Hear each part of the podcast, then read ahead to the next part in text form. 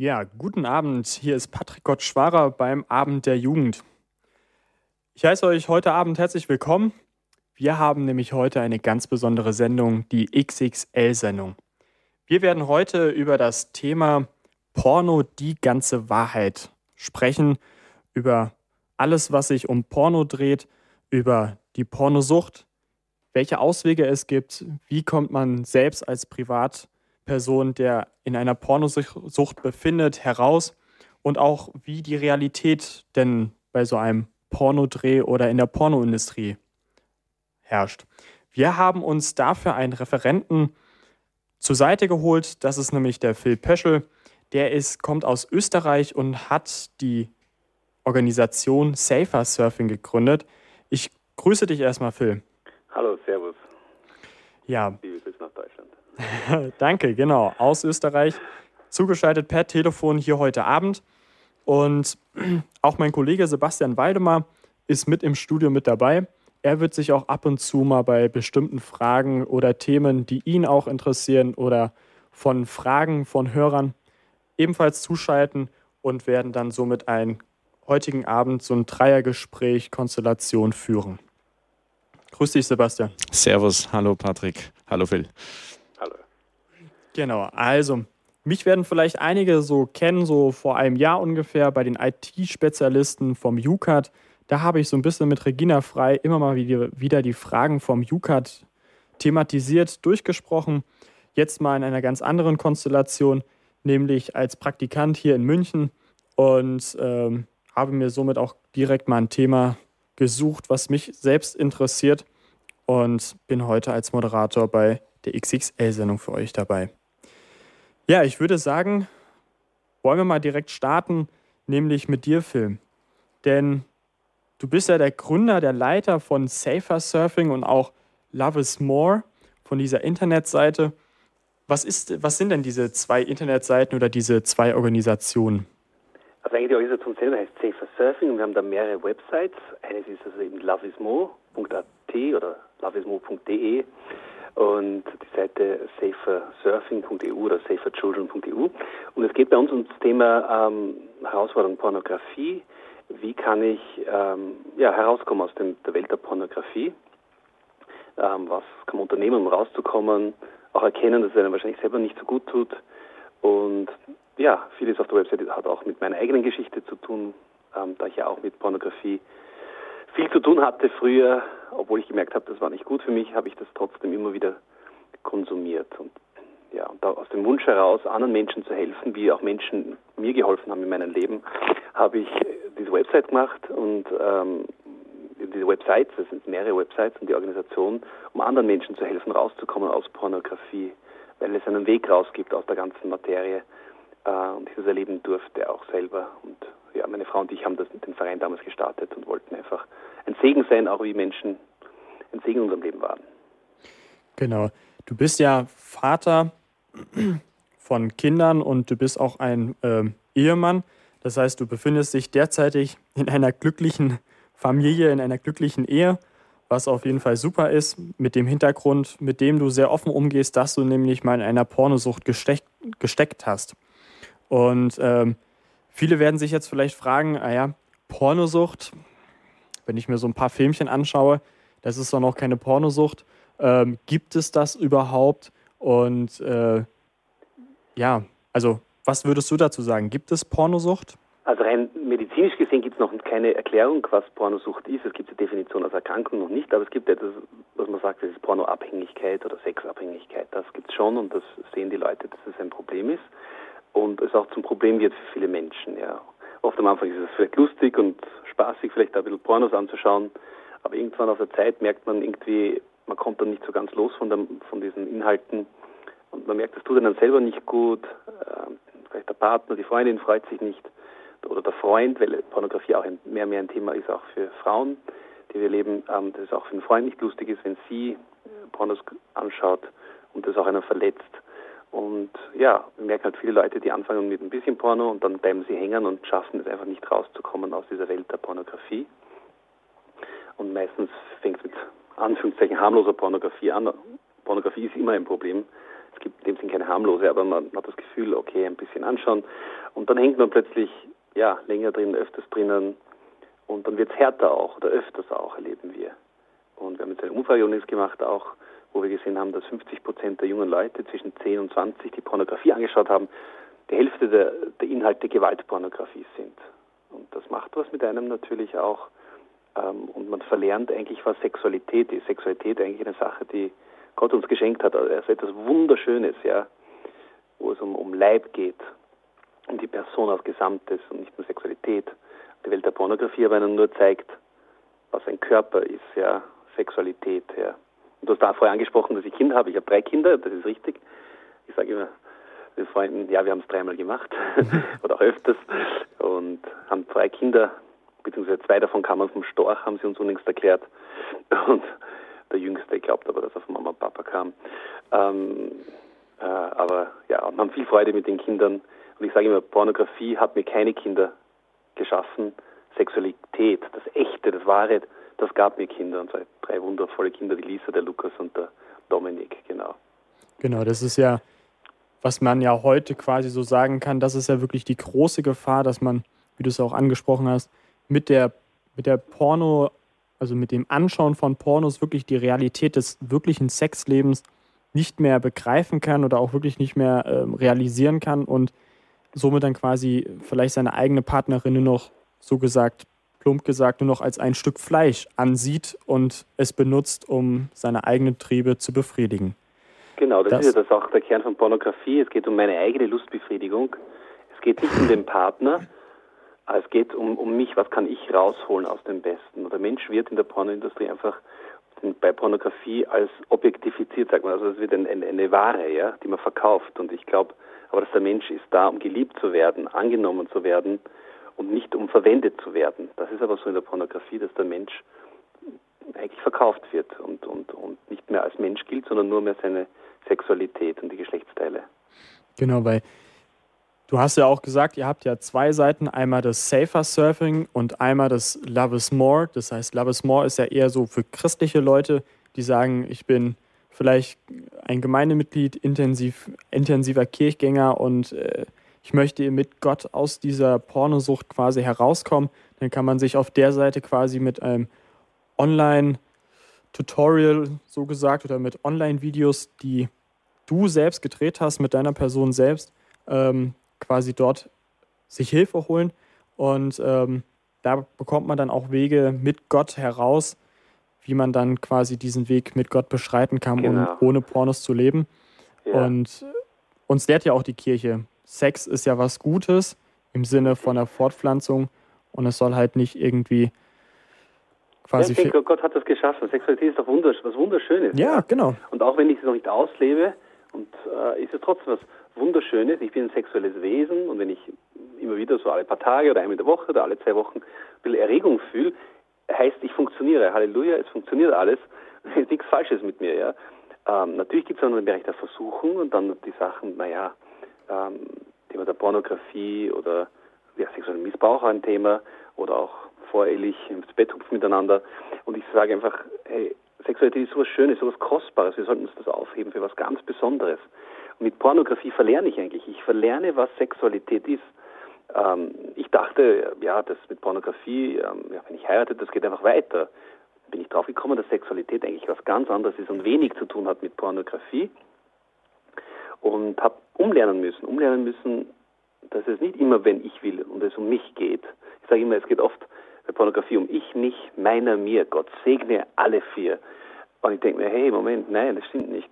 Sexualität ist immer ein Geschenk zueinander, aneinander und den anderen höher schätzen als, als einen selber. Und ich habe umlernen müssen. Ich bin ja sehr früh mit Pornografie in Berührung gekommen und habe viele Jahre einen schlechten Wegbegleiter gehabt, der mir gezeigt hat, was Sex ist oder was eigentlich Sex nicht ist, eben was virtuelles, unechtes. Ähm, und bin dann mit zwölf, ja, mit zwölf ziemlich hineingeraten in der Pornografie. Ich habe viele Jahre, 14 Jahre Pornografie angeschaut. Und das hat so viel kaputt gemacht in meinem Leben und, und, und mich leer gelassen. Ich habe oft versucht, einfach Einsamkeit oder Müdigkeit oder Enttäuschtsein zu stopfen mit irgendetwas. Bei manchen ist es vielleicht Schokolade oder Rauchen. Bei mir war es Pornografie, aber es ist etwas, was mich dann immer leer gelassen hat. Es hat mich nicht glücklich gemacht. Und das mit acht war damals, wie ich acht Jahre alt war, das waren, das waren Gewaltpornografie-Website, also nicht Website, damals gab es kein Internet, aber eine Magazin, Gewaltpornografie-Magazin. Und das hat mich echt gegraust, was ich da gesehen habe. Mir hat geekelt davor und gleichzeitig aber, was ist nicht faszinierend für mich, aha, was sehe ich da, was ist denn das für eine Welt? Meine Eltern hatten nie davon gesprochen, was Sexualität ist, und jetzt habe ich selber einfach diese Welt entdeckt und habe eigentlich nie kennengelernt, was wirklich Sexualität ist, sondern einfach gleich Pornografie gesehen und mir hat das sehr verwirrt, das war spannend, andererseits habe ich gewusst, auch ohne dass jemand mir das sagt, dass das auch Gott nicht freut. Ja. Und Gott hat Pornografie nicht erfunden, er hat Sexualität erfunden. Und das ist ganz was anderes, sehr viel schöner und, und tiefer als irgendein Pornozeugs. Und ich bin heilfroh und sehr froh, dass ich draußen bin aus diesem ganzen Pornozeugs, das mich so viele Jahre belastet hat, so viel Kraft gekostet hat, auch in meiner Be Beziehung mit Jesus, mich einfach wirklich ja, nicht glücklich gemacht hat. Das ist auch genau der Grund, warum wir auch dich eingeladen haben, weil du selbst Erfahrungen auch gesammelt hast mit, wie man in einer Pornosucht quasi untergehen kann, aber auch wieder mit Gott quasi wieder aus dieser Pornosucht herausfinden kann.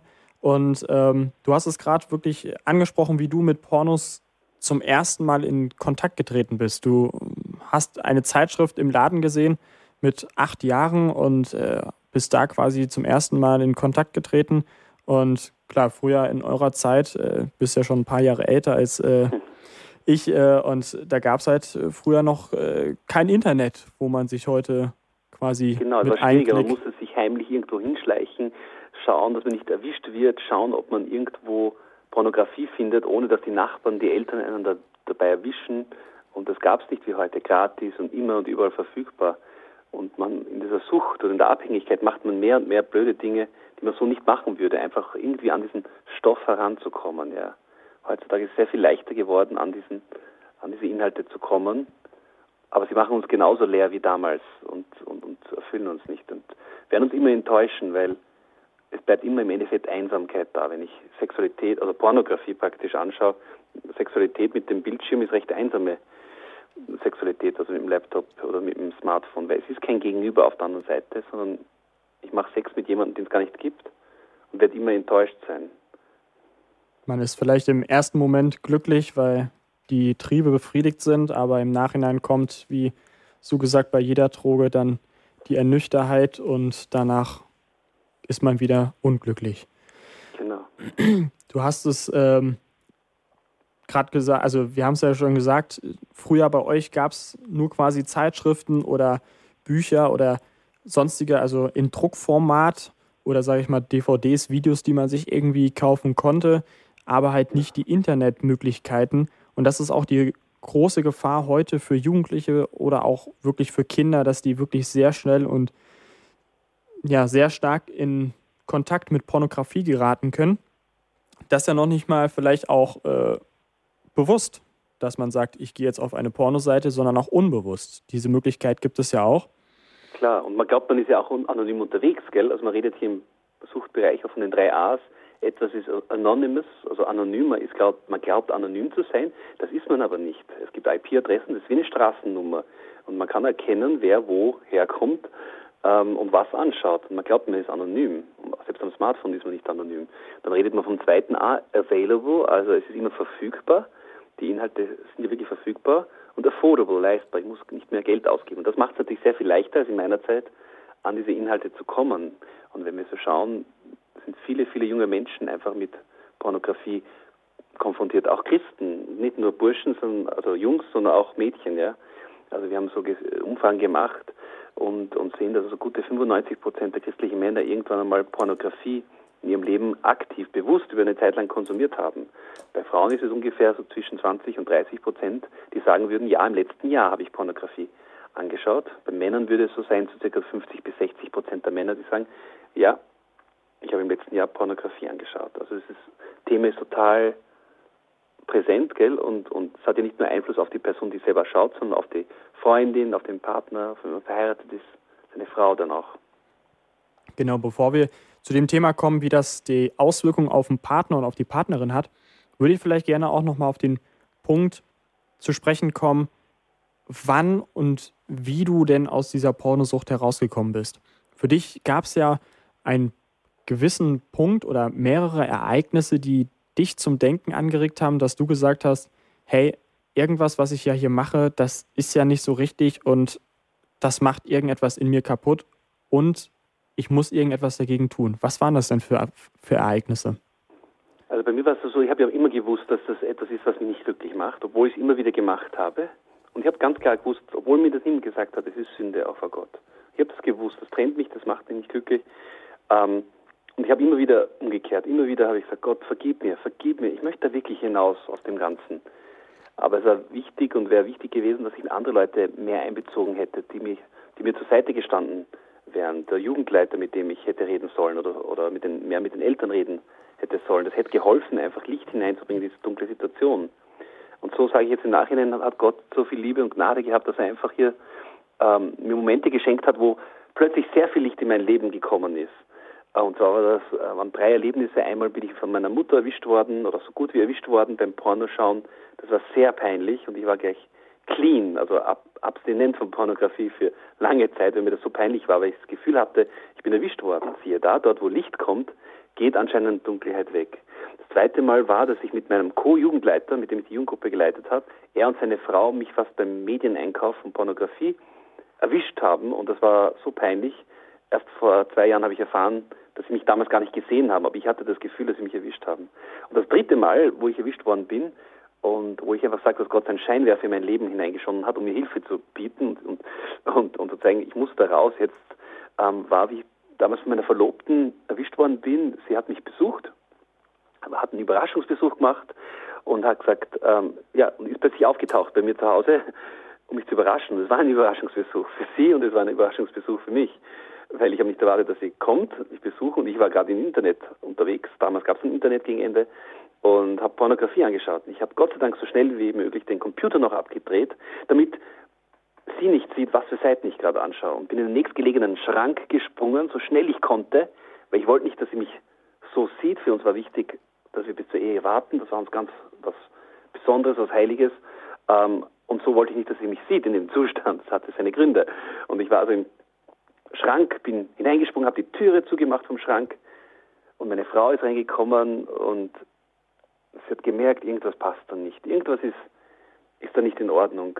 Sie hat das gespürt, übernatürlich gespürt, da passt was nicht. Natürlich hat sie meine Fußstapfen gehört, wie ich da weg renne praktisch äh, und hat mich ziemlich schnell gefunden und hat sich, ja, ist in die Knie gegangen und hat also durch die Kastentür zu mir geredet, du Phil, ich glaube, wir müssen reden, gell? Und ich gesagt, ja, wir müssen reden. Mir war das so peinlich, ja.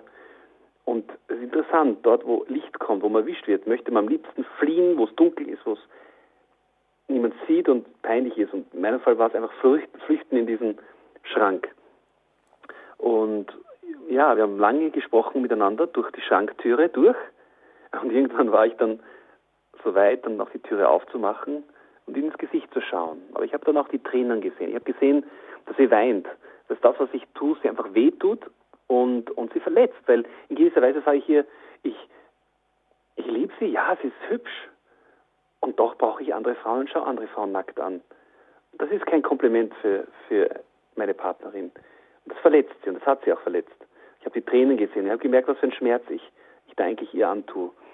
Und das war eigentlich der Weg, wo ich rausgekommen bin aus Pornografie. Einerseits, weil ich irgendwo beim Punkt war, denke ich, wo ich gewusst habe, ich kann da nicht mehr weitermachen. Wenn ich da weitermache, dann suche ich vielleicht eine Prostituierte auf oder sonst was.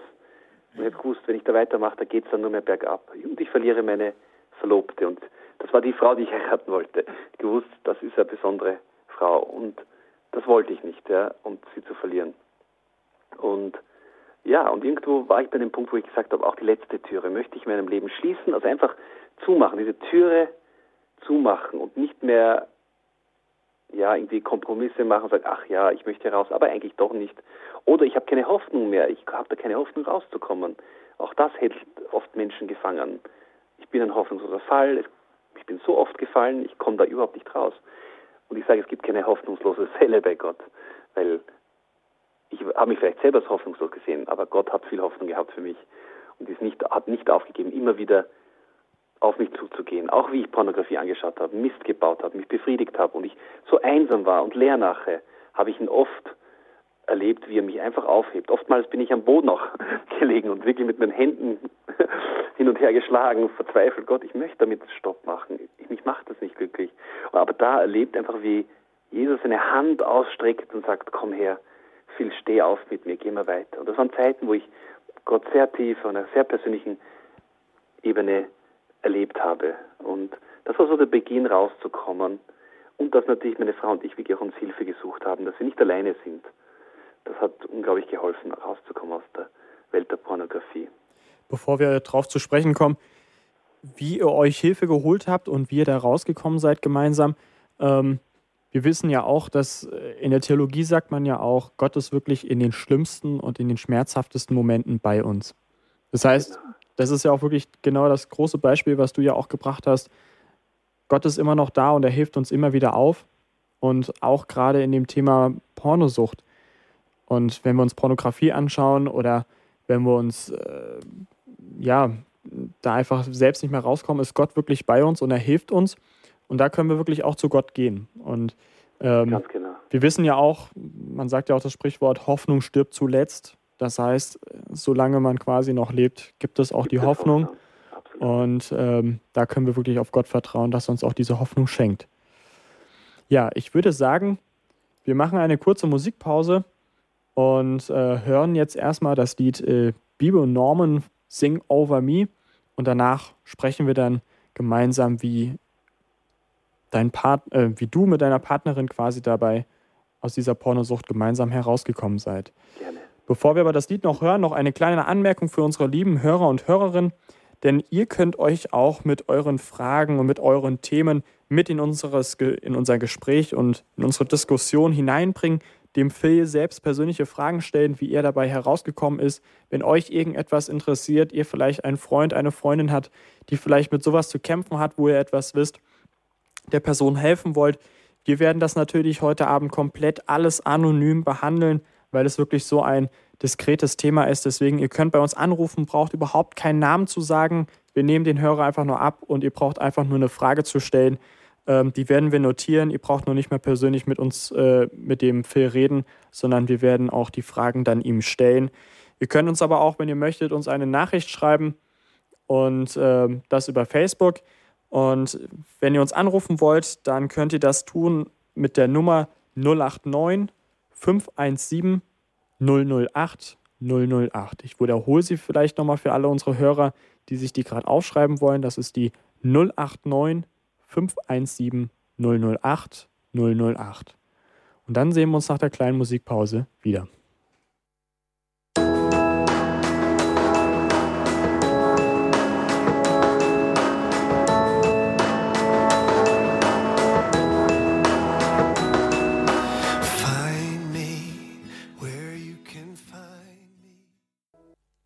Ja, Servus. Patrick hier. Ich grüße euch wieder zurück aus unserer kleinen Musikpause. Wir sind heute Abend hier beim Abend der Jugend bei der XXL-Sendung über das Thema Porno, die ganze Wahrheit, zusammen mit Phil Peschel, hier zusammen in München. Er ist per Telefon aus Österreich bei uns zugeschaltet und wir werden heute bis 21 Uhr über dieses spannende Thema mit euch sprechen und euch Möglichkeiten, Auswege, und auch Licht ins Dunkle bringen, so wie der Phil es eben gerade gesagt hat. Licht in die schwierigen Situationen, Licht wirklich in dieses Bedrückende und wie man da wirklich herauskommen kann. Und wir hatten eben gerade in der Musikpause eine Anruferin, das war die Monika aus München. Sie ist Mutter und sie hat die Frage gestellt, wie spricht man mit seinem 22-jährigen Sohn über dieses Thema? Wie spricht man vielleicht an, dass man ihn vielleicht erwischt hat oder dass man, äh, dass er vielleicht ein Problem damit hat und dass er vielleicht irgendwie sich Hilfe holen soll. Phil, was sagst du dazu? Ja, die Frage ist natürlich auch, wie, wie die Beziehung ist zwischen Mutter und Kind natürlich auch, wie oft, offen man reden kann miteinander, ähm, ob das Kind auch zuhören würde oder nicht, aber wenn das Kind offen wäre, ähm, kann man natürlich ins Leben sprechen des Kindes auch, wenn eine gute Beziehung da ist.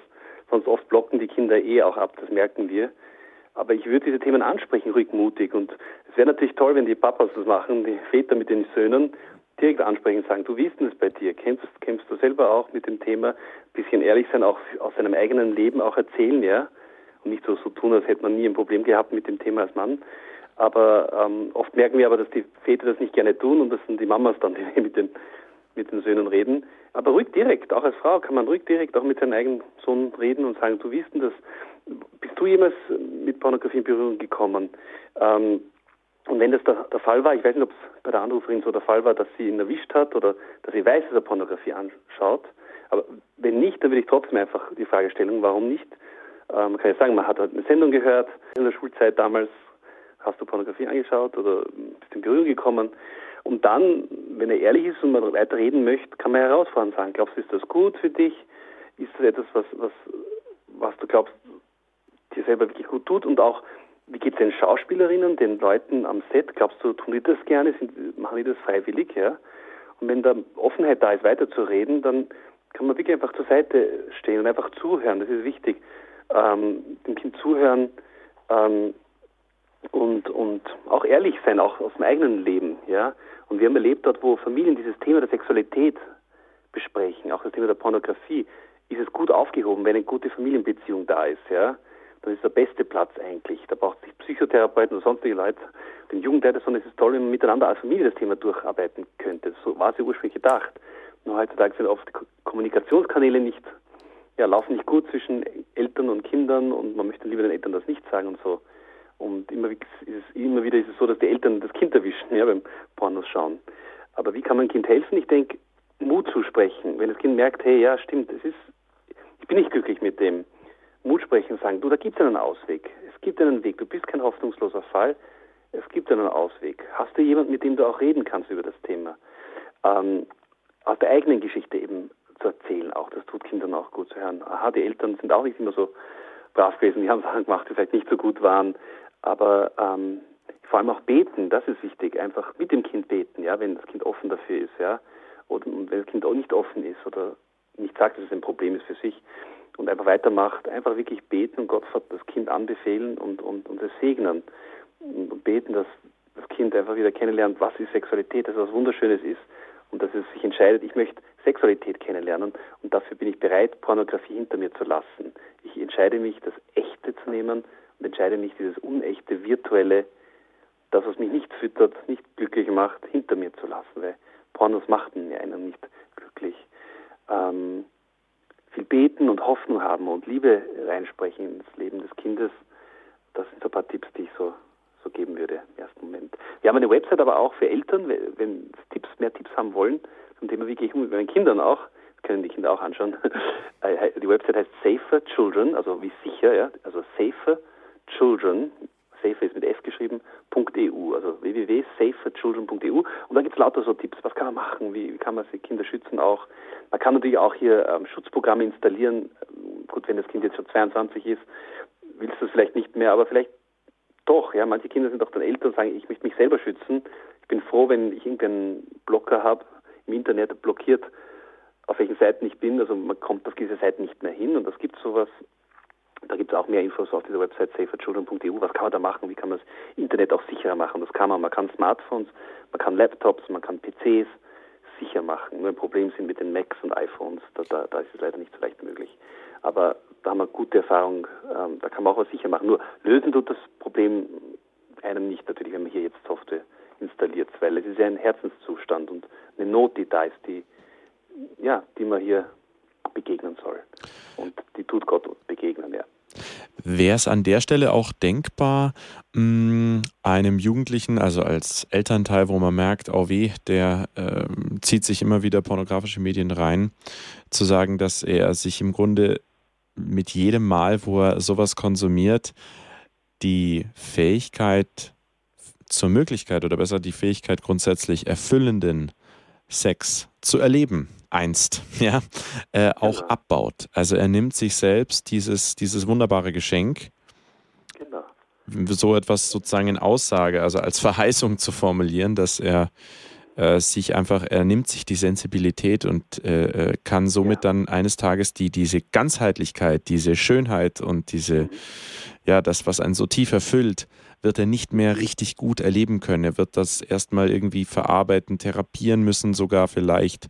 Ähm, ich erinnere mich nämlich an einen äh, guten Kumpel von mir, der ist schon Jahre her, hat mir das erzählt. Der war, ist da immer sehr offen mit äh, umgegangen. Der hat auch eine Zeit lang äh, äh pornografische Medien konsumiert und hat gesagt äh, auf seine sportliche Weise, hey Jungs, das ist so ein Mist ich habe neulich habe ich mit, mit irgendeiner Dame unterhalten, die war vielleicht 40 oder 50 und auf einmal äh, ging in meinem Kopf da die, die, die merkwürdigen äh, Filmszenen los. Ich, ich wusste gar nicht, was los ist. Also ähm, und, und durch seine Ehrlichkeit, was er damit ausgedrückt hat, äh, dass dieser, dieser ähm, ja, das Pornografische, äh, das, das funkt dann quasi in ganz normalen Alltagssituationen dazwischen und irritiert einen, beschämt einen und ist tatsächlich eine real schwere Belastung, auch in nicht sexuellen Situationen. Ja, Hast du die ganze, die ganze Welt der Pornografie beeinflusst mich ja und macht was kaputt. Das kann man auf jeden Fall dem Kind auch sagen. Du, das macht was mit dir, es verändert was. Und wir leben schon auch Leute, die länger Pornografie konsumieren und dann einen Partner haben in der Zukunft, dass Impotenz auch ein Thema ist, ja, wo es nicht mehr funktioniert, wo der Partner nicht genügt, dann brauchen sie was Härteres, Brutaleres, um irgendwie auch erregt zu werden wieder. Also Pornografie und, und äh, zeigt auch in ganzen Studien, die es gibt, hat einen negativen Einfluss nicht nur auf junge Leute, sondern auch auf erwachsene Leute.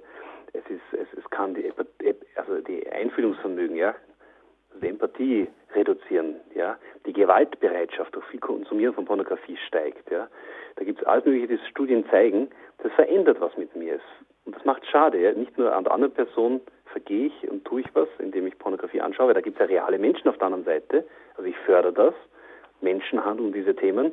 Aber auch mir selber tut es ja nicht gut, es tut meiner Partnerin eigentlich nicht gut. Und da gibt es eine ganze Menge an Studien. Wir haben eine Website, die heißt internet-pornografie.de und die zeigt also, äh, was für, also das ganze Studienlage total negativ, was Pornografie anbelangt. Es ruiniert einem selbst.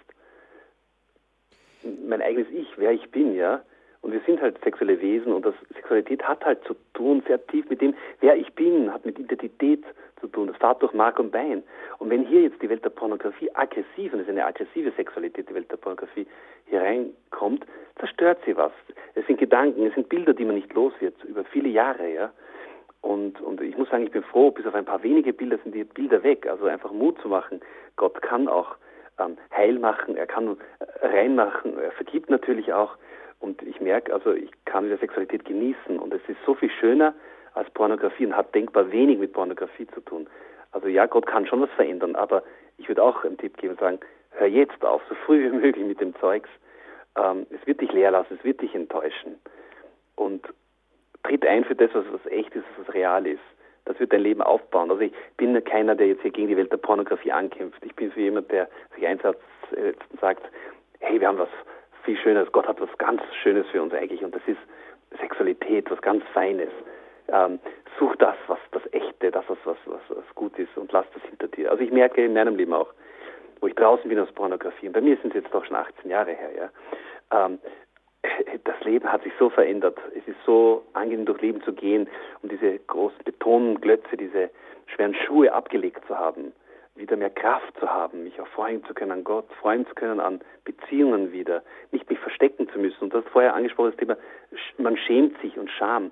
Und das ist auch so im therapeutischen Bereich, redet man hier bei Pornografiekonsum von der Schamkrankheit, ja. Ähm, es beschämt einen, man möchte am besten weg. Man erzählt das ja nicht allen Leuten, ja. Sicher gibt es eine gewisse Phase und gewisse wie die Bauindustrie, gewisse Bereiche, wo man vielleicht da öffentlich was aufhängt, aber man redet nicht wirklich über diese Themen. Also sie sind dann doch irgendwie peinlich auch ähm, nochmals, es gilt, Sexualität zu entdecken für das, was es eigentlich ist. Wahrzunehmen, dass ich ein sexuelles Wesen bin, dass das was Schönes ist. Aber auch seine Sexualität aufzuheben für was sehr Schönes. Und das nicht sagt man, in, dem, in der Bibel heißt die Perle, die Perlen vor die Säue zu werfen. Das wäre nämlich schade, wenn wir wirklich dieses große Geschenk Gottes so einfach vor die Hunde gehen lassen, so, sozusagen. Ähm, du hast eben gerade auch über Studien gesprochen. Und äh, da würde mich nämlich interessieren, waren das denn medizinische, also zum Beispiel psychologische Studien oder soziologische Studien? Ja, also, also, sind, also es gibt eine Menge an unterschiedlichen Studien verschiedenster Hintergründe. Ähm, ähm, das sind Studien, also wissenschaftliche Studien, da gibt es Publikationen dazu und die ganzen Publikationen kann man durchlesen. Also wir haben bis ins Jahr 2013 alles erarbeitet, wir haben das Jahr 2014, 2015 müssen wir noch aufarbeiten, aber da gibt es so, also die Beweislast ist erdrückend, äh, nicht im Sinne Pro-Pornografie. Es gibt ein paar wenige Studien, die Pornografie als positiv erachten. Und dann braucht man nur schauen, welche Firmen dahinter stehen ähm, dann weiß man etwas mehr, das welche Firmen dahinter stehen, welche es in Auftrag gegeben haben. Und oft sind das nicht seriöse Studien. Also es braucht gescheite Fallzahl, es genug also Patienten, sage ich jetzt, genug Menschen, die da mitmachen an den Studien und, und man sieht, also es hat verheerende Auswirkungen. Das sind psychologische Studien, das sind Sozialstudien, kommen aus verschiedensten Richtungen. Also da kann ich empfehlen, diese Website www. Äh, Internet, www.internet-pornografie.de zu besuchen, und zwar Pornografie mit F geschrieben. Und, und da sieht man einfach, ja, was macht es auch an einem? Das sind halt eher so wissenschaftliche Studien. Wir selber haben so Walden-Wiesen-Studien gemacht, Umfragen gemacht, auch selber und haben auch also Ähnliches erlebt, dass das einfach es die Leute nicht glücklich machen. Dass die jungen Leute sehr jung sind, wo sie mit Pornografie in Berührung kommen. Das Durchschnittsalter erleben wir ist circa zwischen 11 und 12 in dem Bereich. Bei Jungs und bei Mädels gleich alt. Und die jüngsten Fälle, die Pornografie, an, Pornografie anschauen, sind Dreijährige. Also ich habe in den letzten drei Monaten, eigentlich sind es vier Monate jetzt her, habe ich von in den letzten vier Monaten zwei Fälle gehört von Verwandten, wo die Kinder selber drei Jahre alt waren. Ja? Und da fragt man sich, ist das ein guter Zugang? Soll das Internet wirklich meine Kinder aufklären? Das sind Dreijährige, ja. Und die Eltern, die stellen das Kind ruhig und geben ihm ein iPad und da läuft halt der Porno. Der jüngsten Fall aber, den wir hatten, der wirklich abhängig war, war, wie ein Psychotherapeut mich angerufen hat, gesagt, du Phil, kommst du bitte zu einer Sitzung mit einem Sechsjährigen? Und ich habe gesagt, na, also mit dem Sechsjährigen möchte ich mich nicht treffen, ich möchte meinen Vater sehen, ja, oder die Mutter, also ein Elternteil. Aber dieses Kind konnte nicht mehr loskommen von Pornografie, ja. Es hat weder lesen noch schreiben können, aber es hat genau gewusst, wie ich nackte Mamas oder nackte Weiber, ich weiß es nicht, einer von den beiden Worten war es, äh, Wortkombinationen. Und über das hat es über die älteren Geschwister genau gewusst, wie man die Buchstaben eingibt und dann war es schon unterwegs auf Seiten konnte nicht mehr los von Pornografie. Über Wochen ist das gegangen. Und ich weiß leider nicht, wie es aufgegangen ist, ist die Geschichte. Ja. Aber es ist traurig, dass wir das verlassen, was eigentlich schön ist. Und das ist die wunderschöne Sexualität in der Geborgenheit, eigentlich am besten aufgehoben in der Ehe, weil das ein guter, sicherer Rahmen ist. Und bis dahin, bis zur Ehe, hoffentlich die Beziehung schon so weit ist, dass man reif genug ist auch. Und dass die Freundschaft hier wachsen kann, dass man auch hier sexuell dann auch zusammen bleibt, wenn man hat Verantwortung. Es geht um verantwortliche Sexualität. Und das will ich jungen Menschen immer sagen. Es geht um verantwortliche Sexualität. Und, und, und das ist total wichtig. Es geht nicht um, ja, ich schmeiß mich hin jeden oder so, sondern ich bin was Besonderes und ich hebe mich auf für was Wunderschönes. Und es ist schön, nicht viele Sexpartners gehabt zu haben, sei es in der Realität oder virtuell, sondern dass ich einen Partner habe. Und das ist schon etwas, meine Frau und ich genießen, dass wir nicht mehrere Partner gehabt haben. Bei mir waren halt lange noch Gedanken da, die sind aber weg, schon seit etlichen Jahren. Diese Bilder von früher, von nackten Frauen, die sind weg. Ich kann wieder Frauen in die Augen schauen und nicht woanders hinschauen oder mir alles Mögliche denken. Und das macht das Leben sehr viel einfacher und schöner. Du hast ja gerade mit dem Beispiel ein super Beispiel genannt dafür, dass wirklich die Pornografie durch dieses Internet wirklich so eine Möglichkeit erhalten hat, so gesagt, unsere Kinder zu verkorksen. Und äh, ich finde, wir haben jetzt noch nicht mehr, sage ich mal, dieses, diese tragischen Situationen, ähm, wir sind ja mit Internet so ein bisschen, sage ich mal, erst aufgewachsen. Das heißt, wir haben noch diese Anfangszeit vom Internet miterlebt. Aber die heutigen Kinder, die ja jetzt quasi sechs Jahre alt sind, die erleben das Internet quasi als etwas, was äh, schon die ganze Zeit da ist, mit äh, in seiner ganzen Hülle und Fülle und äh, es liegt alles auf dem Präsentierteller. Und da müssen sich auch einfach so ein bisschen die Eltern äh, drum bemühen oder drum kümmern, dass die Kinder davor ein bisschen geschützt werden, weil Absolut, weil, weil also man muss jetzt schon sehen, dass, dass die Pornografie, also die Pornoindustrie hat eine große Konkurrenz momentan. Ähm, sie haben große Umsatzeinbußen, ganz massiv, wir reden von über 50 Prozent oder über die Hälfte der, der Beträge haben sie verloren, des Umsatzes. Und jetzt müssen sie Wege finden, wie können wir hier Pornografie verkaufen. Das heißt, sie werden aggressiver in der Werbung, in dem, was sie präsentieren. Sie werden, ähm, ja, sie, sie, sie versuchen, Frauen zu erreichen, ähm, das ist ganz wichtig, und sie versuchen, Kinder zu erreichen, möglichst früh. Obwohl es ja verboten ist, unter dem Alter von 18 Werbung hier zu machen. Und jeder Pornoproduzent absolut bestreitet, dass er hier für Kinder was präsentieren möchte, ist die Realität aber anders. sie haben sehr wohl Interesse daran, weil sie wollen potenzielle Kunden heranzüchten. Ja? Und wenn man so schaut, wenn man die Studienlage anschaut, 50 Prozent der Pornokonsumenten sind unter 18 Jahre. Viele der Pornodarstellerinnen sind unter 18. Typischerweise sind sie so 18 bis 21, 22, das ist dieser Altersbereich, ähm, wo sie Darstellerinnen sind. Viele machen das einmal. Der Großteil der Frauen machen das einmal, so im Pornodreh, und nie wieder, weil das sie sexuell, sexuell so traumatisiert.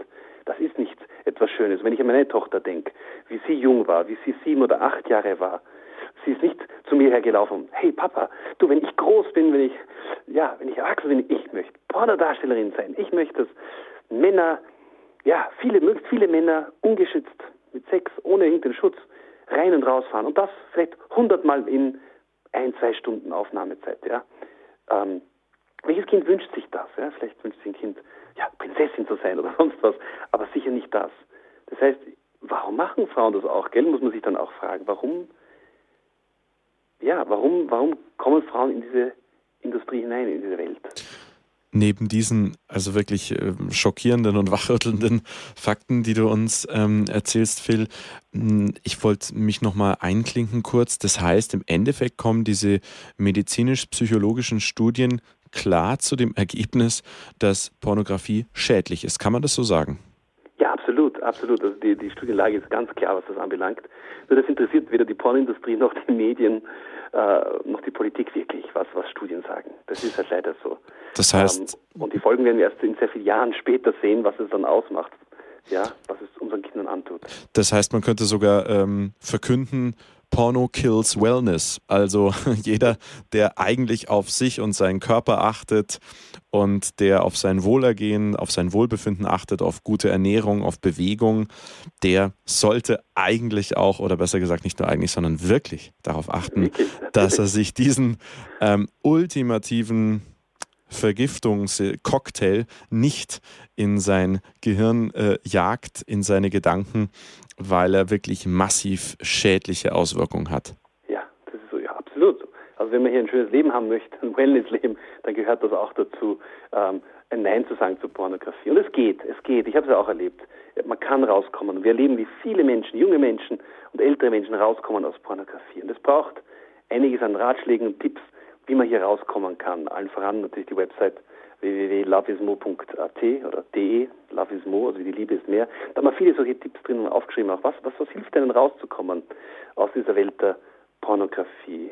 Wir reden dann davon auch, was spielt sich ab in der Pornoszene, wie geht es dazu? Ich habe Freunde, die in der Pornoindustrie früher waren und Pornoproduzenten, die erzählen, wie das war damals, wie sie Drehs gemacht haben, wie es ihnen wirklich gegangen ist. Und das ist eine sehr ernüchternde Geschichte, wenn man ein bisschen auf die andere Seite schaut und nicht nur auf seine eigene Lustbefriedigung schaut, wie es diesen Menschen geht. Genau, auf die Seite nämlich, wie die Pornodarsteller in ihrer in ihrem Alter quasi äh, zu kämpfen und zu leben haben. Da wollen wir auf jeden Fall später nochmal drauf schauen. Du hast ja auch eben gerade eigentlich den perfekten Übergang zurück zu unserem Thema vor unserer Musikpause gegeben, bevor wir von der Frage so gesagt unterbrochen wurden, die auf jeden Fall auch sehr wichtig war, nämlich wir wollen auch darüber sprechen, äh, wie man aus dieser Pornosucht herauskommt, was es für Auswege gibt. Und du hast vorhin gesprochen, äh, deine Partnerin hat dich erwischt und äh, das hat für euch beide auf jeden Fall den Knackpunkt gesetzt, dass ihr gesagt habt, ihr müsst euch jetzt Hilfe holen, ihr müsst irgendwie da herauskommen und alleine schafft ihr das auf jeden Fall nicht. Wie habt ihr euch da Hilfe geholt zu euren Zeiten und was für Hilfen gibt es denn heute, die man in Anspruch nehmen kann? Also ich glaube, was, was uns geholfen hat, war nicht alleine zu bleiben, ja. Wirklich nicht alleine zu bleiben, sondern Hilfe zu suchen. Viele Leute versuchen alleine rauszukommen aus der Pornografie. Viele Partnerinnen sagen, okay, oder, oder Freundinnen sagen, ja, ach, er kann halt nicht, er ist ein Mann, ja, ähm, und werden co-abhängig sein dadurch. Nein, es gibt einen Weg raus, aber es hat damit zu tun, nicht versuchen, alleine da rauszukommen, als Paar oder alleine als Mann, alleine als Frau, wenn man als Frau auch betroffen ist davon, als, als Mädchen betroffen ist ähm, Hilfe suchen. Das heißt, im christlichen Kontext vielleicht in der Jugendgruppe, im Jugendleiter über dieses Thema zu sprechen. Ich empfehle immer gleichgeschlechtlich, nicht quer, vielleicht immer nur Mann zu Mann, Frau zu Frau. Das ist ganz wichtig in diesem Thema im Bereich Sexualität. da gibt es viele Fehler, dass Leute das quer machen. Das empfehle ich überhaupt nicht. Ähm, aber einfach hier jemanden zu haben, mit dem ich reden kann, dem ich vertraue und sage, du, ich möchte ehrlich mit dir sein. ähm, ich kämpfe da, ja, und das setzt voraus, indem ich jemanden, dem ich vertrauen kann, auch natürlich, und Freunde, ja, zu haben oder auch Personen, die in irgendeiner Leiterschaftsform ähm, da sind, zu denen ich Vertrauen habe, dass ich mit ihnen redet. Oder auch wenn ich ein gutes Verhältnis habe zu den Eltern, auch wenn es noch so peinlich ist, auch mit meinen Eltern zu reden. Das hat mir geholfen, damals Licht in mein Leben zu lassen. Ähm, ich habe dann schon später dann angefangen, auch mit meinen Eltern zu reden. Und das war sehr peinlich, aber es hat unglaublich geholfen. Ähm, ich habe erlebt, wie beide für mich gebetet haben dann und ich gemerkt habe, meine Eltern stehen hinter mir und sie wollen mir auch helfen. Das war unglaublich wichtig damals. Dieses Konzept von Licht reinlassen, dort geht die Dunkelheit weg. Und es ist ja so, wenn man hier in einen Raum geht und dieser Raum ist dunkel und man sieht, der ist dunkel, dann kann man noch so viel machen, man, man, verzweifelt an sich selber. Er ist dunkel. Man kann sagen, geh weg, du Dunkelheit, verschwinde Dunkelheit. Aber die Dunkelheit wird immer da sein. Aber sie wird dann nicht da sein, wenn ich ein kleines Streichholz anzünde und in diesen Raum hineingebe und plötzlich dieser Raum hell wird. Dieses kleine Zündholz macht den Raum so hell. Und das beginnt dabei, dass man ehrlich zu sich selber auch ist sagt, ich habe ein Problem, ähm, ich habe ein Problem, ich möchte rauskommen, ähm, sich nicht mehr selber belügt, ehrlich zu selber werden. Das heißt aber auch, jemanden Hilfe zu holen, der Hilfe, ja, Hilfe einer anbietet auch, also mit dem man reden kann. Ähm, wenn Leute älter sind, im Studentenalter oder Erwachsene, wir haben selber viele solche Männergruppen, ähm, die diese existieren. Und wir wollen auch so Frauengruppen starten. Da kann man auf der Website loveismo.de eintragen, dass man Interesse hat. Das ist ganz anonym. Da gibt es Männergruppen, dann empfehlen wir euch, wo es Männergruppen gibt. Da haben wir viele laufen derzeit in Österreich, in Deutschland, in der Schweiz. Also man ah, äh, diese Männergruppen auch quasi in der heutigen Zeit auch als Selbsthilfegruppen bekannt. Genau, dass man sich so, aber es sind christliche trifft. Gruppen. Das heißt, das Thema Gebet auch ein wichtiges Thema, ehrlich miteinander zu leben. Und das ist nicht so, wie man sich das vorstellt. Da sitzt ein großer Kreis und der eine sagt, ich bin Georg und ich habe ein Pornoprogramm. Hallo Georg, genau. Ich bin der Josef. Ich habe ein Pornoproblem. Also es ist überhaupt nicht so. Viele Leute haben Angst vor diesen Gruppen und glauben, dass es läuft so, weil sie diese lustigen Filme sehen, die mit der Realität nichts zu tun haben. Ja. Ähm, wir erleben, dass da wirklich Durchbrüche sind, wo Leute rauskommen und mit anderen Leuten reden. Da haben sie gleich mehrere Rechenschaftspartner. Ich sage immer von Rechenschaft. Ist eine wichtige Sache. Aber auch das ist ein Stück Licht hineinzulassen. Und auch das Wissen, ich kann nicht, nie, ich werde nie perfekt sein in meinem Leben, ja. Ich baue Mist immer wieder, ich baue Sünde auch. Aber ich kann eins machen, ich kann mich entscheiden, kleine Schritte zu machen im Licht. Im Licht zu wandeln, kleine Schritte. Und da sage ich mir, Leute, habt Hoffnung, ja. Das ist wichtig. Hoffnung auch ist dieses Streichholz, dieses Licht in der Dunkelheit ist, wenn ich anfange, wieder Hoffnung zu haben. Es gibt einen Weg raus. Egal wie alt ich bin. Wir haben Leute, die sind 70 und jetzt kommen sie raus aus Pornografie, weil sie den Mut haben, mit Leuten zu reden und sind draußen aus dem. Ich habe einen guten Freund, der jetzt rausgekommen ist, nach all den Jahren. Aber er hat endlich diesen Schritt gemacht, wohin zu gehen, sich Hilfe zu suchen. Die Was kann es, ja, das sind so ein paar Tipps, ähm, die einem helfen können. Und eine ganz, ganz tiefe Begegnung Jesus. Das ist ganz entscheidend. Hin zu ihm, ihn kennenzulernen und ja, einfach ihn bitten, dass er mein Herz füllt. Dieses Vakuum. Ich habe ja ein Vakuum, wenn ich Pornografie anschaue, ist ein Vakuum in meinem Herzen, meine Gedanken. Ich möchte sie erfüllen mit etwas, ja. Vielleicht habe ich einen Schmerz in meinem Leben, ja. Enttäuschung oder so, ja. Ein physischer Schmerz kann sein, nicht nur emotionell. Und ich möchte fliehen, ich möchte weg von dieser Situation. Und da glaube ich, dass Pornografie das Allheilmittel ist. Und es, es lässt mich erst recht wieder leer zurück.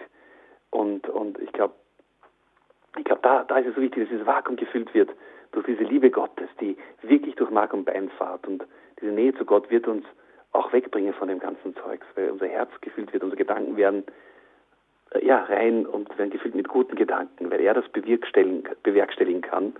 Dazu hat uns aber auch Freunde geschenkt, mit denen wir auch offen reden können, wenn wir dieses Vertrauen haben und wissen, dass die eine gute Einstellung haben auch zu dem Thema und nicht sagen, ach, das machen eh alle Burschen. Genau.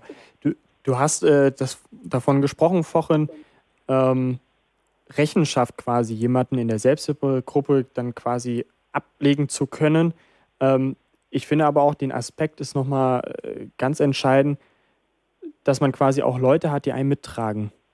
Wenn man alleine ist, wie du es ja auch gesagt hast, kommt man quasi einfach nicht äh, heraus. Man, man ist gefangen und äh, man hat immer wieder diese Versuchung. Aber wenn man mehrere Leute hat, mit denen man zusammen quasi daran kämpft, da herauszukommen, dann hat man einfach größere Unterstützung und wie man ja auch so Absolut. schön sagt, im Team ist man stark und äh, alle für einen, einer für alle und so kommt man auf jeden Fall besser aus der Sache heraus und äh, der Ansporn ist größer. Wie und es gibt ja dieses Wort, was du sagst, das ist im Team und es gibt auch das Wort Intim, Intim sein, ja? Genau. Und ich glaube, viele Menschen suchen eigentlich nicht nach Pornografie, sondern nach Intimität. Männer und Frauen. Und zwar meine ich auch gleichgeschlechtlich, einfach mit gute Freundschaften, ja? Ja? Gute Freundschaften, dass das wichtig ist wieder. Wir haben das verlernt, gute Freundschaften zu haben, intim zu sein. Wo sind die Zeiten, wo Männer einander umarmt haben und gesagt haben, hallo, servus, wie geht's dir? Wo man sich so druckt oder Frauen miteinander einfach sagen, hallo, schön dich zu sehen. Wir verlieren das, ja. Wir werden immer distanzierter zueinander, auch körperlich. Und in dem blüht natürlich die Pornografie total auf. Aber Menschen suchen Intimität auch, ja. Aber auch im Team zu sein ist wichtig. Also nicht alleine zu sein, sondern im Team mit anderen unterwegs zu sein. Und es gibt viele andere, die hier auch kämpfen und die wahrscheinlich nur wünschen, dass man, dass jemand mich anspricht, weil ich habe ja auch das gleiche Problem. Und mir den Zahlen, die ich vorher erwähnt habe, zeigt, dass Pornografie ja sehr präsent ist. Die Chance, dass zum Beispiel in einer Jugendgruppe, wo ich bin in der Kirche, dass mein Freund auch kämpft, ist auch recht groß, ja. Und vielleicht freut er sich, wenn du ihm sagst, hey du, ich habe ein Problem, und er sagt, vielleicht ich auch. Komm, lass uns da durchgehen durch die Situation. Lass uns beten einfach, dass wir herauskommen aus dieser Welt. Und lass uns sehnen nach dem, was, was gut ist und was uns füllen wird.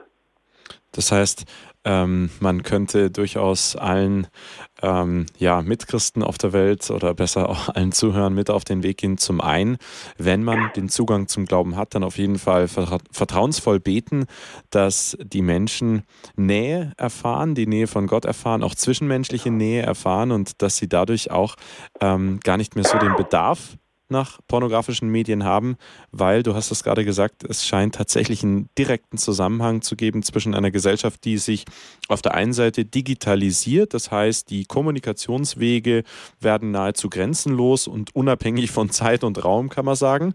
Aber das Schlechte an der ganzen Sache ist, dass man sich ja zum Teil auch so eine Maske dann aufsetzt. Das heißt, die ehrliche Kommunikation von Angesicht zu Angesicht und auch ähm, ja, der Verlust des persönlichen Gottes, äh, der ja doch leider im, im Westen unserer Welt ähm, so ein bisschen vor sich hin schreitet, führt dazu, dass man eben meint, in der Pornografie, wo, wo zwei Menschen sich aber eben nur rein körperlich und, und plakativ ähm, ja, inszeniert, vor allem vermarktet, inszeniert begegnen, äh, irgendeinen Ausgleich zu finden, ist eben ein reines Trugbild, was einen total überfährt, visuell, und äh, wie so einen überfahrenen, angefahrenen auf der Straße zurücklässt. Und ähm, anstatt dass man eben sich Hilfe sucht, wartet man auf den nächsten Truck, der einen überfährt, also auf das nächste Mal konsumieren. Und, und man bleibt natürlich wieder schwer verwundet auf der Straße sozusagen liegen, wenn man eben immer wieder sich pornografische Medien gönnt, in Anführungszeichen. Also das heißt, man, man könnte den Aufruf starten an die Leute, geht's wieder aufeinander zu, sprecht miteinander, äh, baut Vertrauen auf, es wird euer Leben nicht nur bereichern, es wird euer Leben einfach schön machen und ihr werdet echte Beziehungen haben und echte Erfahrungen machen und keine äh, kommerziell inszenierten ähm, sexuellen Zuspitzungen euch gönnen müssen, die euch sowieso im Endeffekt leer und, und ja, verwundet zurücklassen. Ja, also wir fliehen oft gerne in diese virtuelle Welt, ja, in diese unechte Welt, weil wir da die Helden sind oder glauben, Helden zu sein, oder wir fliehen von dem Schmerz, von den Problemen. Nur diese Welt wird einen enttäuschen, wenn man so schaut, wenn man die Studienlage auch da schaut, was Internet an sich mit einem anrichtet, ja, das ist ernüchternd auch, ja. Ähm, so spannend das Medium auch sein möge, aber auch da gibt es eine riesen Beweislast, wenn man schaut, die Bücher liest wie Digitale Demenz von Manfred Spitzer und die Studien sieht, auch in YouTube-Videos Professor Manfred Spitzer. Das, man sieht hier, das ist also übrigens ein Neurologe, ja, das ist der Experte auf dem Gebiet in Deutschland zu dem Thema. Und, und es zeigt einfach, dass, dass diese ganze Welt des, des Internets einen massiven Schaden auch auf, auf junge, junge Menschen, aber auch Erwachsene hat. Und, und wir nicht gescheiter und intelligenter werden oder so, ja. Aber diese Welt, äh, in der Welt des Internets vereinsamt eigentlich. Ja. Ich habe meine so und so viele Facebook-Freunde. Ja, und wie viele echte Freunde habe ich? Habe ich? Also in meinem Fall, ich, wir sind bald einmal bei 3600 Facebook-Freunden, die ich habe. Und ich denke mir, ja, ist das nicht schön, wenn ich alt und gebrechlich bin und nicht mehr mich selber bekochen kann, habe ich, naja, ja, Freunde, die mich bekochen können. Das heißt, jeder dieser Freunde kommt, wenn man sich das ausrechnet, nur alle zehn Jahre dran, mich zu bekochen. Ja? Die Realität schaut aber anders aus. Wo sind diese Freunde, wenn es mir wirklich dreckig geht? Ja? Wenn ich mich nicht mehr bekochen kann, sind das dann noch Freunde? Sind die da für mich? Und das ist alles so unreal. Wir leben in dieser Welt des Egoismus und es wird der Einsamkeit und abseits von Gott. Ja, wir verlernen, was Liebe ist. Ja, wir, unser Herz wird kalt. Wir bauen Mauern auf zueinander. Wir schützen uns, wir verstecken uns. Pornografie, fliehen in diese Welt, die nicht glücklich macht, ja. Und eigentlich sind wir gerufen, Gott näher hin zu ihm zu laufen, beziehungsfähig wieder zu machen, zu werden. Und das kann Gott machen. Ich weiß, Gott es gemacht hat in mir, beziehungsfähiger gemacht hat, wieder einfach rausgebracht hat in die reale Welt. Und die ist sehr viel schöner als dieses virtuelle, unechte. Ich muss mir sagen, ich bin froh, wenn ich lieber zwei, drei gute Freunde habe oder nur einen guten Freund als 3600 Facebook-Freunde. Oder eine echte Ehefrau, eine echte Partnerin als 1300 äh, ja, verspeiste, äh, äh, genau. äh, virtuell inszenierte. Ich habe eine echte Frau, ich habe ja. drei echte Kinder. So heute Vormittag, wie ich weggegangen bin von zu Hause, ich, da waren drei Kinder da. Ja, Pornografie schenkt kein Leben, Pornografie ist einsam, ja. Da ist kein Partner mehr da, ja. Und, und eben, wir haben das nicht beleuchtet. Wie geht es diesen Darstellerinnen auf dem Set? Also ich bin unterwegs, immer wieder mit Ex-Darstellern, gerade in Osteuropa unterwegs. Ja, und die Geschichten sind ernüchternd. Also Frauen, die sagen, also von geschützter Sexualität überhaupt keine Rede. Also da, das möchten die, also die Produzenten nicht, weil das sieht man, ähm, wenn da irgendwie geschützter Sex abläuft. Nein, ähm, das muss alles live sein, ohne Kondome und irgendetwas. Und, und die Ängste, die die Schauspieler haben, krank zu werden, AIDS zu bekommen auch, ja, ähm, äh, dass sie hoher Prozentsatz unter Drogen oder Alkohol stehen, hoher Prozentsatz, um irgendwie das zu überstehen, weil keiner das gerne macht. Man glaubt, da wird einem verkauft, das machen Frauen gerne. Ja, das ist, das stimmt nicht, ja. Gut, die gute Freundin von mir hat gesagt, ja, ungefähr 5% der Frauen kannst du sagen, ja, machen das gerne in Anführungszeichen und sie hat beobachtet oft am Set, dass das Frauen waren, die versucht haben, einfach Macht zu haben über Männer, um ihnen etwas heimzuzahlen. Aber de facto ist es so, dass Frauen am Pornoset Männer hassen dieses Bild von Männern total negativ ist, weil sie missbraucht werden am Set. Und Pornografie ist sexueller Missbrauch, nichts anderes als das. Und die Freiwilligkeit sei äh, dahingestellt, ob das so freiwillig ist. Ja. Das Thema Menschenhandel ist ein großes Thema. Warum? Weil natürlich man weniger und weniger an Darsteller kommt. Früher ist man leichter ans Darstellerin gekommen, heute wird es schwieriger. Das ist am besten nach Osteuropa fahren, da sich die Darsteller holen, möglichst nach Moldawien, da ist jede zweite Frau, äh, jede zehnte Frau schon einmal in der Prostitution gewesen in irgendeiner Form oder anderer. Da kann man möglichst kaputte Frauen nehmen. Äh, die besten Frauen sind die, wo die Beziehung zu den Vätern kaputt ist und die Familienbeziehungen kaputt sind, weil da kann man Liebe ihnen zusprechen, wie wichtig sie sind. Die sogenannten Loverboys tun das, ja. Und dann gewinnt man diese Frauen für einen Pornodreh oder für die Prostitution. Und das ist eine Welt, die einfach nicht heil ist. Ich denke an die Johanna, mit der ich unlängst unterwegs war, und, und sie erzählt hat, also äh, beim Pornodreh, sie hat versucht einfach abzuschalten. Die hat so gekraust, das war ernüchternd, demütigend. Und sie hat, sie hat versucht, in ihren Gedanken shoppen zu gehen, sich was Gutes zu tun, einfach um nicht da sein zu müssen. Gedanklich war sie ganz wo, woanders, ja. Und oft die Darsteller haben andere Namen. Sie wollen ja nicht gekannt werden unter ihrem echten Namen, weil es ihnen peinlich ist. Also das sind so eine Realität, die draußen ist und von der hören wir nicht. Wir hören nicht, dass äh, immer wieder in den Drehpausen Frauen auf die Toiletten laufen, sich übergeben, weil ihnen so graust. Ja was ist Sexualität geworden? Ich denke mir, Gott hat uns geschaffen als Menschen, sich gefreut an der Sexualität. Er hat gesagt, ich habe euch zum Mann gemacht, ich habe zur Frau gemacht. Und wie schön das ist, Sexualität miteinander zu leben. Ich möchte euch Leben geben, euch Liebe geben, euch Kraft geben.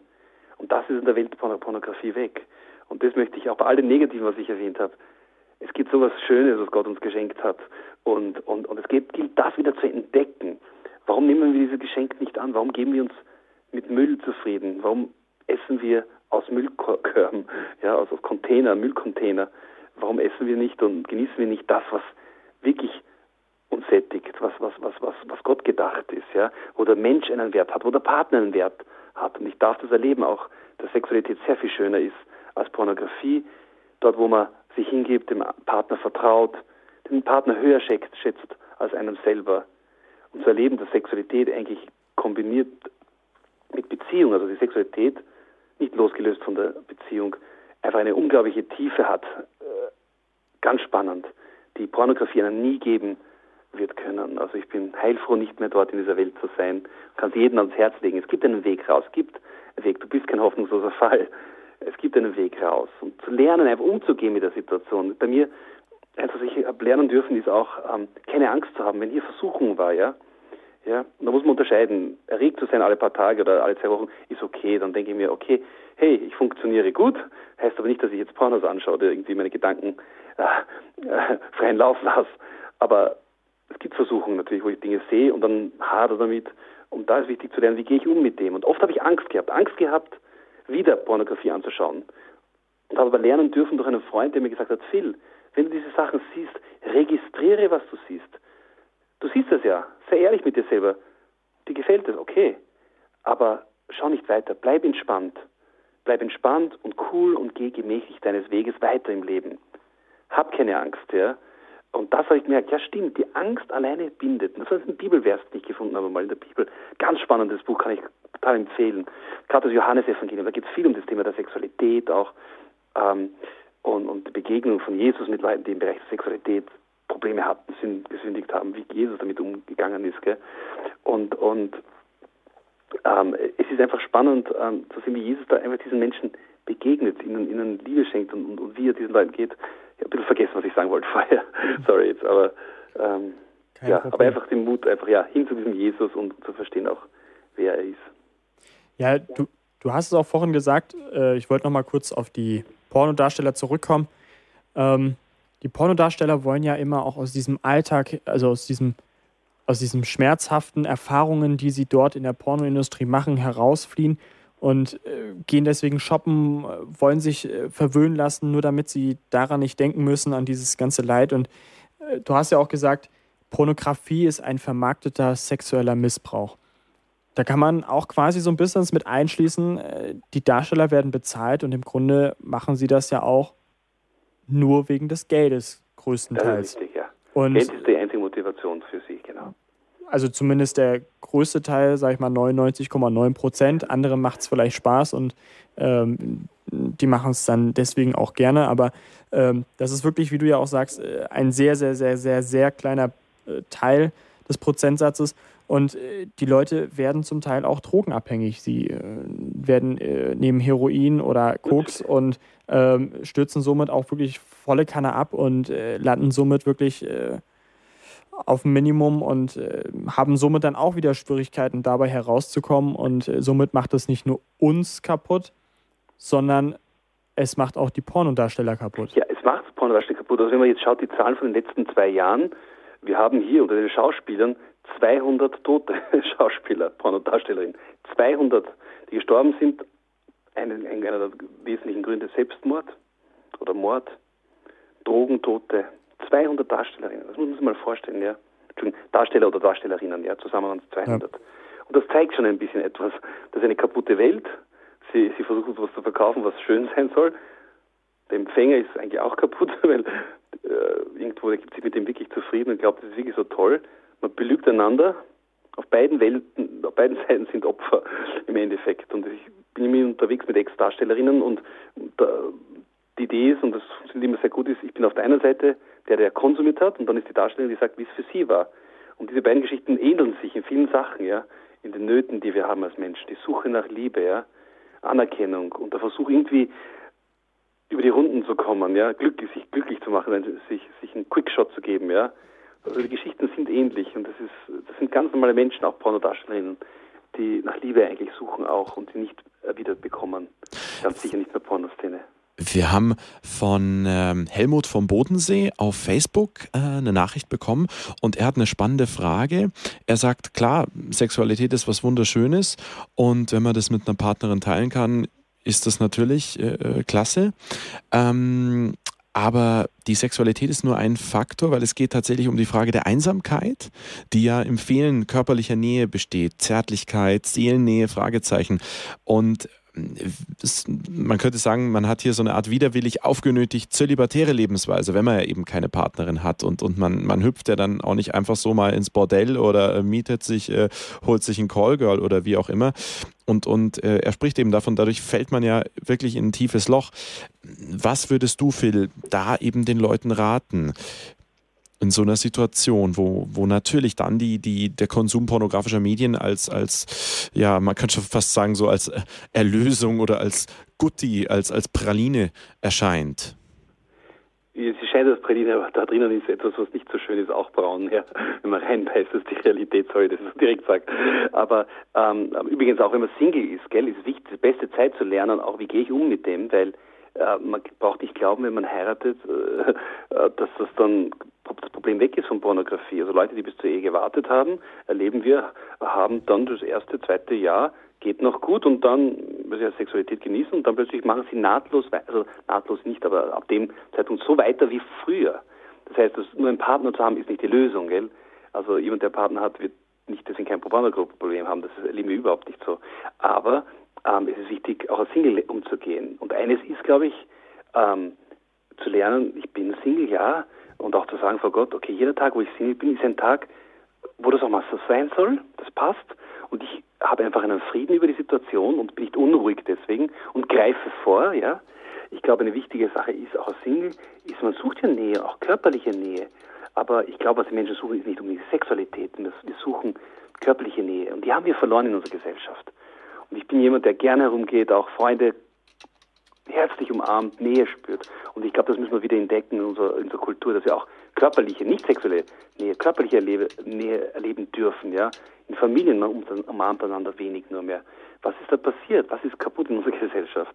Weil diese Nähe zu spüren, auch körperlich oder auch emotionell, wird diesen Hunger stillen auch. Und man glaubt, man braucht jetzt sofort eine Beziehung oder so. ja.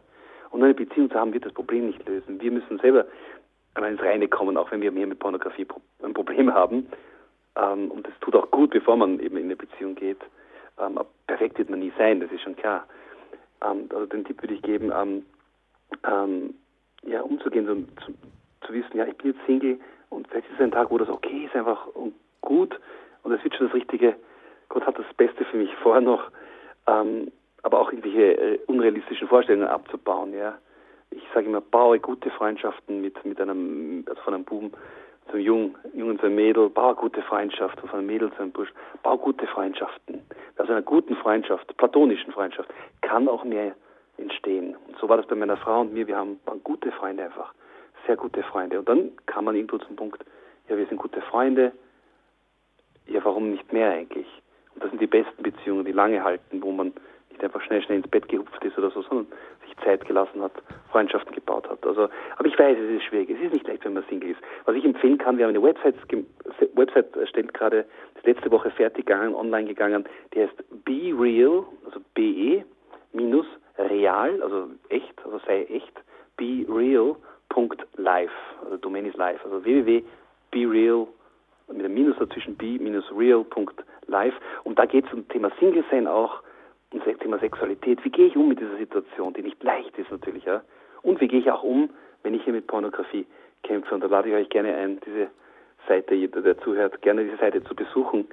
Ähm, ich glaube, dass die Seite viel Hoffnung gibt. Da sind kurze YouTube-Videos, ganz kurz gehalten, so drei Minuten, vier Minuten, fünf Minuten Videos, wo wir ein bisschen was erzählen über dieses Thema. Wie kann ich rauskommen? Was gibt es an Tipps? Wie gehe ich um auch als Single mit dem Thema? Kurze Nachfrage, das Live schreibt man mit einem Vogelv oder mit einem F? Mit einem, mit einem F. Okay. Genau, also live wie das Leben, mhm. ja. L-I-F-E. Also B, also be-real.live, bereal.live.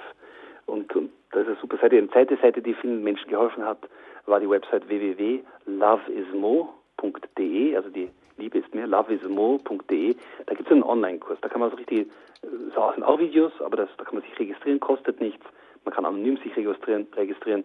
Und da kann man diesen Kurs machen. Das sind so kurze, sechs, sieben Minuten Videos, wo ich ein bisschen aus meinem Leben erzähle. Love is more in einem Wort geschrieben? Love is, love is more, Entschuldigung, love is more.de in einem Wort geschrieben. Super, genau. danke. Hm. Genau. Du hast ja gerade den perfekten Übergang gegeben um äh, so ein bisschen zum Schluss zu kommen, weil wir sind äh, ein bisschen in Zeitnot und äh, wie ich immer so schön sage, wir haben ein Zeitproblem. Wir würden am liebsten gerne noch weiter darüber reden, weil es einfach so viel darüber gibt, äh, noch so viele Facetten, die man noch ansprechen kann. Ähm, ein paar, die wir jetzt auch ausgelassen haben. Ähm, aber äh, zusammenfassend kann man darüber sagen, dass auf jeden Fall die Psychologen und auch die Mediziner sagen, dass Pornos schädlich sind und zwar nicht nur auch für die Leute, die es anschauen, sondern auch, wir haben kennengelernt von deinen Ansichten äh, und von der Realität, dass auch die ganzen Pornodarstellern ähm, quasi darunter leiden und äh, dass auch quasi die Leute, die Amateurvideos posten, das darf man jetzt auch nicht vergessen, den wollte ich nochmal kurz anschneiden, weil die ganzen professionellen Videos, die gedreht wurden, das ist zwar professionell und äh, da werden die Leute, so gesagt, wie wir es gehört haben, ausgenutzt, aber ähm, man darf nicht vergessen, die Leute, die Amateurvideos posten, das sind nicht immer Videos, die im Einvernehmen gepostet wurden, sondern immer irgendwie genau, zu schade. Ja, genau, richtig. Das haben wir Leute. Erstens sind viele der Amateurvideos gar keine Amateurvideos, sondern sind von Profis, von den Firmen, von der Pornindustrie produziert. Das gibt es ebenfalls um, auch noch. Um, um da die Amateur, wirklichen Amateurvideos abzuschalten. Aber trotzdem, nichts, man soll nichts posten im Internet, was man nicht morgen auch im Fernsehen sehen möchte. Auch der Amateurbereich würde ich echt die Finger davon lassen, weil man hat keine Ahnung, ob das eine Frau ist, die sich wirklich freiwillig hingibt oder der Mann.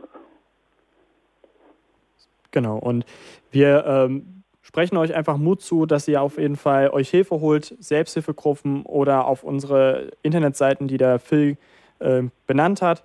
Und äh, wir laden euch auch dazu ein, die Sendung nachzuhören, wenn ihr irgendwie zwischendurch eingeschaltet habt. Das könnt ihr auf unserer Radio Horeb Seite auf äh, horeb.org. Ihr könnt sie euch auch als äh, CD oder als äh, bestellen oder auch als Podcast herunterladen und äh, gibt sie vielleicht jemanden, der Probleme damit hat und äh, informiert ihn darüber, was ihr jetzt gerade hier gelernt habt. Und ansonsten ähm, sprechen wir euch wirklich Mut zu, geht diesen Weg, denn der Weg wird euch auf jeden Fall bereichern. Somit sind wir auch schon äh, am Ende dieser Sendung und äh, sagen auf jeden Fall, Phil, äh, vielen, vielen Dank dir, dass du auf jeden Fall heute ähm, so gesagt per Telefon bei uns warst und uns äh, Rede und Antwort gestanden hast über deine Sucht, die du früher hattest. Und ähm, jetzt geht es ja auch gleich weiter mit unserem weiteren Programm. Ich verabschiede mich, Patrick Kotschwarer. Es ist kurz nach 21 Uhr, ihr hört Radio Horeb.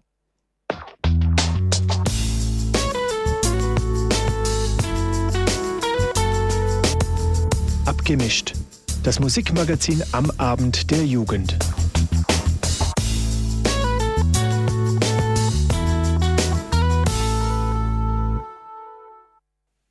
Herzlich willkommen bei Abgemischt, dem Musikmagazin am Abend der Jugend. Es begrüßt euch ganz herzlich Michael Wielert.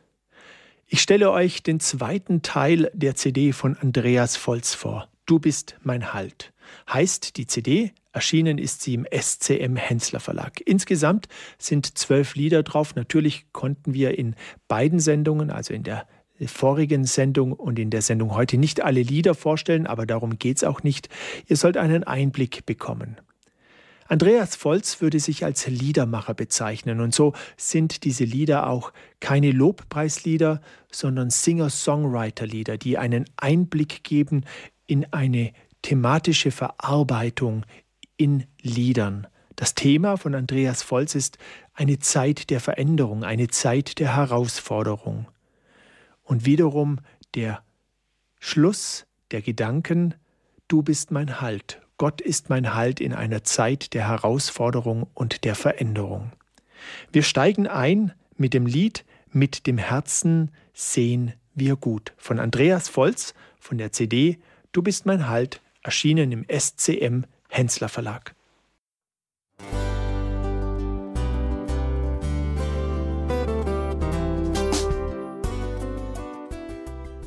Liebe Zuhörerinnen und Zuhörer, vielen Dank, dass Sie unser CD- und Podcast-Angebot in Anspruch nehmen.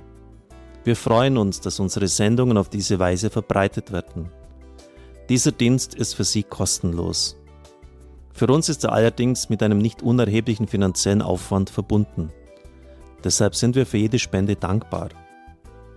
Alle Bankverbindungen unserer Spendenkontos können Sie über unsere Homepage horeb.org unter dem Menüpunkt Spenden einsehen.